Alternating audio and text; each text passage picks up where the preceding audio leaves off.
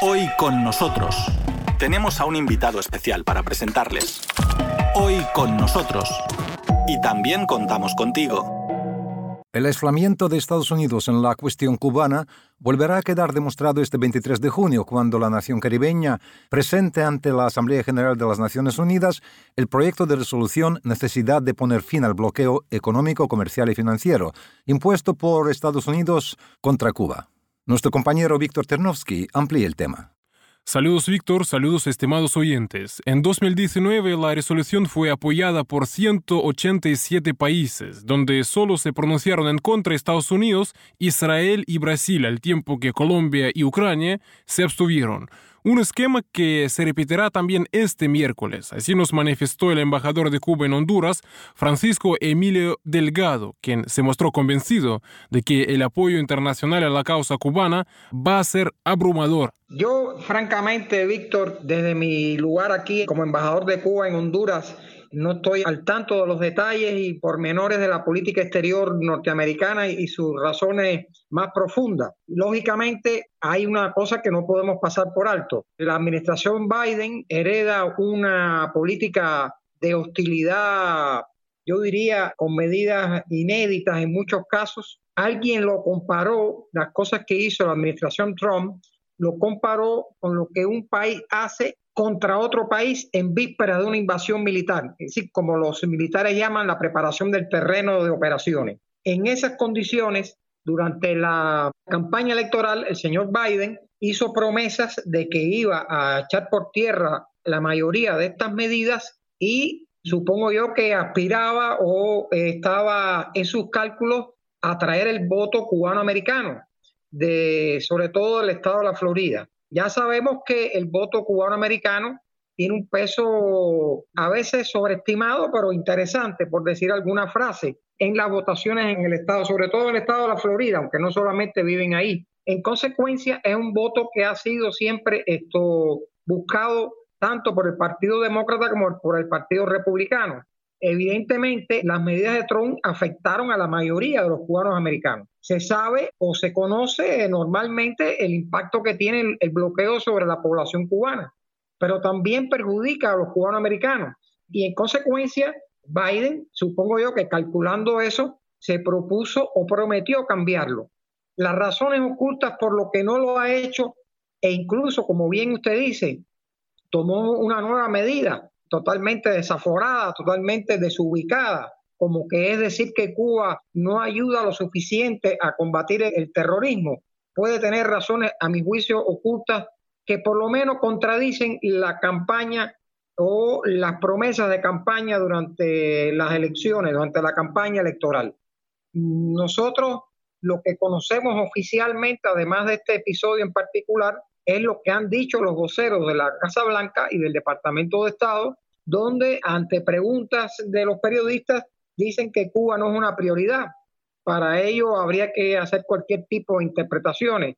Si usted me pregunta, para cerrar esta pregunta, en general, me parece bien que no seamos una prioridad, pero también, y en virtud de eso, de que no somos una prioridad, debería por lo menos llevar las cosas al estado en que la administración Obama dejó las relaciones con Cuba, de la cual Biden obviamente era un partícipe fundamental como segundo al mando en, el gobierno norteamericano en esa época. Usted a la hora de responder ha mencionado también uh, sanciones norteamericanas y su impacto. Si es posible, le pediría un poquito profundizar el tema. ¿Por qué? Porque según uh, los datos, últimos datos que ahora mismo publican los medios, el impacto yo realmente no encuentro ni palabras sobre cómo calificar ese impacto. Es enorme.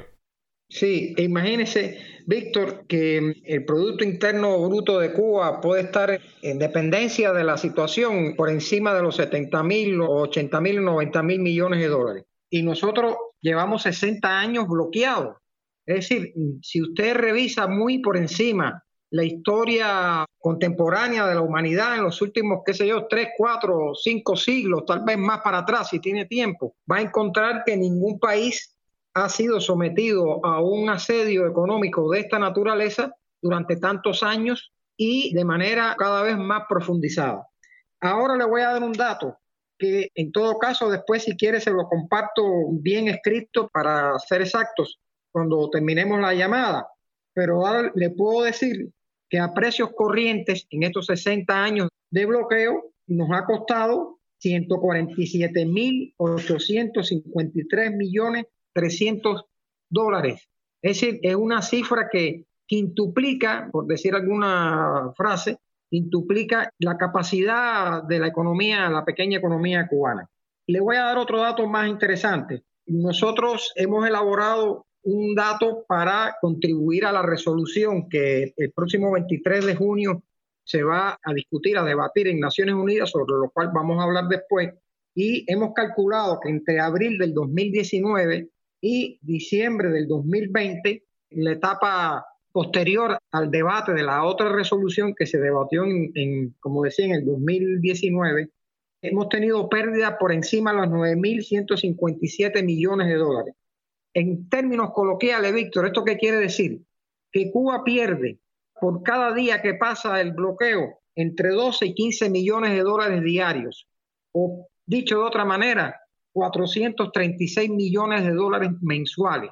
Seguramente, Víctor, usted conoce al cantautor cubano Silvio Rodríguez. Es muy conocido en el mundo, por supuesto. Hasta en Rusia lo conocemos. Silvio, en una conversación que sostuvo hace unos días con medios de comunicación, hacía una alerta, digamos un comentario interesante. Él decía, bueno, también seguramente en Rusia ya conocen nuestro progreso en la producción de por lo menos cinco candidatos vacunales contra la COVID-19.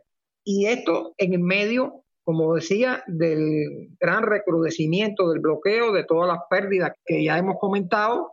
Entonces, en otras palabras, y para cerrar un poco esta parte, ¿cuánto más no hubiera podido hacer Cuba en estos 60 años de bloqueo?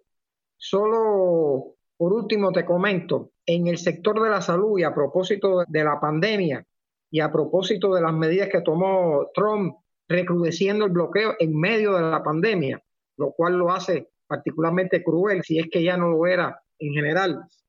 Solo en el sector de la salud hemos perdido 198 millones de dólares durante los meses de la pandemia hasta diciembre del 2020. Entre otras cosas porque hay una cantidad de insumos que son necesarios para enfrentar la pandemia que no podemos buscarlos en Estados Unidos y hemos tenido que pagar a veces sobre precios hasta un 60%. Imagínese usted, Víctor, que si estamos ahora en este proyecto alentador de producción de las vacunas, que hay que importar insumos de determinadas características, algunos de esos insumos, según han dicho los productores de las vacunas cubanas, BioCuba Pharma se llama, se pueden conseguir en alrededor de 17 horas si lo trajéramos de Estados Unidos pero tenemos que irlo a buscar a lugares más lejanos que conllevan como mínimo 17 días. Uso la cifra 17 como una manera de asociar el impacto concreto en un elemento tan esencial como es la producción de vacunas para enfrentar la COVID-19. Sí, muchísimas gracias, muy explícito. Y otra pregunta que quisiéramos hacerle, porque ya estamos acostumbrados, es malo, pero no obstante, que hay ese bloqueo, hay esas sanciones contra Cuba. Pero no obstante, lo que yo creo que mucha gente no logra entender es la persistencia justamente de estas medidas, incluso el aumento de esa presión en el contexto de la pandemia del COVID-19. Y incluso algunos llegan a decir que se trata de una política de genocidio, porque por las informaciones que llegan, Cuba tiene dificultades para, por ejemplo, adquirir algunos equipos médicos, ¿no? Debido a que hay problemas con las transacciones. Y qué es lo interesante, ¿no? Es que para encontrar esa información, yo le voy a decir como periodista, eso cuesta trabajo encontrar esa información. Eso es verdad, ¿no? Esa información. Y entonces ese silencio mediático, ese silencio de países que tanto hablan sobre derechos humanos, por ejemplo, que están tan preocupados con lo que ocurre, no sé, en Venezuela, ¿qué explicación tiene esto? para arrancar de algún punto, ¿no? Porque su pregunta tiene múltiples respuestas o reflexiones. Partamos de un concepto que usted ha incluido en la pregunta y es la hegemonía, el predominio importante que sostienen los Estados Unidos sobre los medios de comunicación y sobre la prensa internacional, incluso usa un término muy, digamos, cuestionable. Ellos hablan la comunidad internacional, pero sí, generalmente se está refiriendo únicamente a ellos y a Europa Occidental. Es decir, es como si una cantidad que no llega a 60 países representaran a los casi 200 países que hay en el mundo. Para empezar, ese es el primer problema. El segundo problema es que ellos no tienen una explicación, no hay manera de explicar por qué mantienen ese bloqueo. Y han recurrido a justificaciones en el transcurso de todos estos años de agresión. Bueno, una de las justificaciones que seguramente usted conoce porque le toca de cerca era la relación particular que tenía Cuba con la extinta Unión Soviética y que si éramos parte del eje del mal y otras tonterías de ese tipo. Después han recurrido a las acciones, la política de solidaridad de Cuba con el resto del mundo y puedo decirte que en este minuto esto puede resultarle interesante a las personas que le siguen a ustedes. En mi opinión, hay una especie de venezolanización de las relaciones de Estados Unidos con Cuba. ¿Qué quiere decir esto, Víctor? Que cuando el señor Trump asume la presidencia, obviamente había un grupo muy de derecha, muy conservador que lo rodeaba. Enseguida contrajo relaciones especiales con lo que nosotros llamamos la mafia cubano-americana del sur de la Florida, que es una ultraderecha que se nuclea generalmente, pero no solo, pero generalmente se nuclea en el Partido Republicano, y estos se convirtieron de repente en los referentes para la política exterior. No sé si usted conoce una curiosidad, a partir de determinadas aperturas y avances que hubo en las relaciones entre Cuba y Estados Unidos, hubo una posibilidad de inversiones muy discretas en la industria turística cubana y ahí aparecía como uno de los accionistas el señor Trump antes de ser presidente. Pero bueno, obviamente predominaron otros intereses, predominó su subordinación a estos grupos de ultraderecha de la Florida, después vino el cálculo electoral que ya expliqué anteriormente, y así las cosas en Estados Unidos durante mucho tiempo ha habido cierta, las administraciones norteamericanas han sido de alguna manera rehenes de las necesidades electorales y del voto que aporta el estado de la Florida o el sur del estado de la Florida. Nosotros pensamos que incluso esa variable se ha modificado sustantivamente. Hay una migración cubana posterior a los 70, a los 80, que es una migración como cualquier otra de carácter económico, que tiene como peculiaridad o para decirlo de alguna manera irónica, es un tipo de exiliado, ellos le llaman exiliado, es un tipo de exiliado que va de vacaciones todos los años al país de donde se supone que salió huyendo por razones políticas. Nosotros no lo encontramos y creo que no es posible tampoco encontrarlo en las leyes internacionales, ninguna razón para que exista un bloqueo contra Cuba. Y por supuesto, a la hora de discutir si ese bloqueo se debe o no negociar, nosotros simplemente decimos que no tenemos que hacer ninguna concesión porque Cuba, Víctor, Cuba no bloquea a los Estados Unidos. Por el contrario, nos interesa tener una relación normal, respetando las diferencias las características de nuestro sistema político, etcétera. Yo creo que en realidad usted ya ha respondido la última pregunta que quisiéramos hacerle. No obstante, porque ya se convirtió en una tradición, ¿no? Que la Asamblea General de las Naciones Unidas, Cuba lo aprovecha, ¿no? Para otra vez reclamar el fin del embargo, ¿no? Norteamericano. Y siempre es algo que apoya, por ejemplo, Rusia, entre otros países. Yo no sé si este caso tampoco será la excepción. El canciller de Cuba dijo que lo hará Cuba otra vez. ¿Qué esperanzas hay con respecto a que se logre avanzar en este asunto? ¿O no hay que depositar demasiadas esperanzas? ¿Qué le parece? ¿Por qué además yo lo pregunto? Porque yo creo que ahora mismo hay una campaña internacional para apoyar la causa cubana bastante fuerte. Yo incluso diría que me parece un poquito sin precedentes hasta. Sí, efectivamente. Voy a responderte por el segundo último comentario. A partir, repito, de las promesas del señor Biden de la propia composición político-ideológica de algunas de las personas que lo están acompañando, etcétera, etcétera. Y por la justeza misma de la razón, pareciera que hay una especie de debate en el seno de las autoridades norteamericanas de qué hacer con Cuba. Por eso hablan de que no es una prioridad, como diciendo, vamos a ganar tiempo. En virtud de que hay ese debate, en virtud de que puede mantenerse o profundizarse el bloqueo, o no lo descartemos, seamos optimistas, puede haber alguna medida que nos lleve por lo menos al estatus de Obama, evidentemente hay una campaña muy fuerte de parte de la ultraderecha norteamericana, sobre todo esta de la mafia cubanoamericana, con algunos de sus seguidores, incluso en Cuba, y de algunos de sus subordinados, que espero que nadie se sienta especialmente aludido o ofendido, que hay en algunos parlamentarios europeos, etcétera. Usted probablemente ha podido ver algunas escaramuzas en el Parlamento Europeo en contra de Cuba. El hecho es que ante ese posible supuesto debate ha habido una reacción de los que están en contra del bloqueo. En los gobiernos, en los pueblos, hay una suerte de caravana. Quiero decirte, Víctor, de interesante que estas caravanas han sido, y lo puedo decir con absoluta honradez intelectual y política, han sido promovidas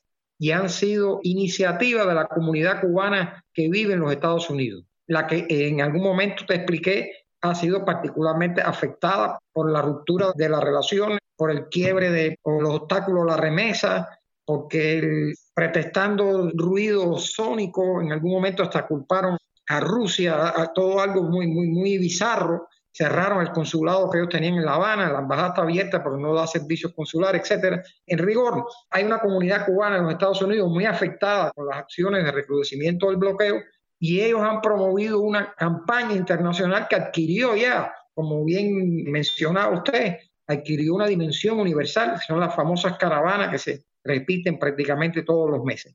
En esas condiciones, Cuba va a presentar el 23 de junio de nuevo la resolución. Esta resolución la venimos presentando desde 1992, ha ido aumentando el número de países que lo aprueban. Prácticamente el año pasado, excepto Israel, que siempre vota con Estados Unidos por sus propias razones, eh, los propios Estados Unidos y el año pasado, no, perdón, la última vez que se discutió y el gobierno de Brasil, el señor Bolsonaro, ya sabemos o puede cualquiera imaginar por qué, fueron los que votaron en contra de la resolución. Colombia se abstuvo y el resto del mundo apoyó la resolución. ¿Qué pensamos nosotros que va a ocurrir este año? Un esquema parecido o incluso tal vez mejor. Tal vez las abstenciones ya no se den, ya yo no, no estoy en condiciones de hacer un cálculo sobre estas cosas. En buena medida no ha cambiado mucho el clima para la votación que había en el año 2019 y probablemente la votación, eso sí, estoy seguro, lo puedo confirmar desde ya, Víctor, va a ser abrumadoramente a favor de la resolución, que es claramente crítica, cuestiona y expone datos contra el bloqueo hay una consulta implícita en la pregunta. ¿Qué pasa? Que este tipo de resoluciones que se aprueban en Naciones Unidas tienen un valor moral, tienen un valor político, pero no son de obligatorio cumplimiento para los países. Es decir, que Estados Unidos, en su proverbial prepotencia, en su confusión de creerse que es el policía o, la matriz de opinión, el paradigma del mundo, pues simplemente desconoce como podría hablarse, yo no tengo los datos aquí, podría hablarse que también desconoce muchas otras resoluciones que no les convienen. Y ya vimos incluso con Trump que se dieron el lujo de salir de la Organización Mundial de la Salud, de la UNESCO, etcétera. Es decir, ellos a veces en la historia abigarrada de las Naciones Unidas desde su fundación post Segunda Guerra Mundial a la fecha, ven a veces las Naciones Unidas como un lugar utilitario donde se puede ir a hacer algún tipo depresión, pero que cuando les conviene simplemente la desconocen. Si me preguntan, ¿para qué ese esfuerzo? Repito, porque tiene un valor político, porque tiene un valor moral. A ver si te digo algo más, Víctor. Es muy importante para la población asediada, para mi familia, para mis vecinos, para mis amigas, para mis amigos, para los cubanos de a pie. Es muy importante sentir que en medio de esta colosal guerra y este asedio criminal, cruel, como decíamos, usted decía, de genocida, es muy importante que la gente sienta que tienen el apoyo del mundo, que hay una mayoría abrumadora en el mundo que está en contra del bloqueo. Los norteamericanos han dicho que es un pretexto que usa el gobierno de Cuba para justificar sus deficiencias, sus errores, y nosotros hemos dicho simplemente, bueno, ok, quiten el pretexto y ahí veremos cuál es el potencial que tiene el proyecto de desarrollo económico, social y político. Y por último, Víctor, no quiero dejar pasar por alto lo siguiente. Nosotros no le otorgamos ningún derecho, te repito, ningún derecho a los Estados Unidos para que sancionen a nadie. no pueden sancionar a ningún país de América Latina, no pueden sancionar a Rusia, no pueden sancionar a China, no pueden sancionar a nadie. Primero, porque no tienen la estatura moral para hacerlo. Y segundo, porque no lo amparan las leyes internacionales, en las que todos estamos obligados a respetar para vivir moderadamente de manera civilizada. Hoy con nosotros, en Radio Sputnik desde Moscú.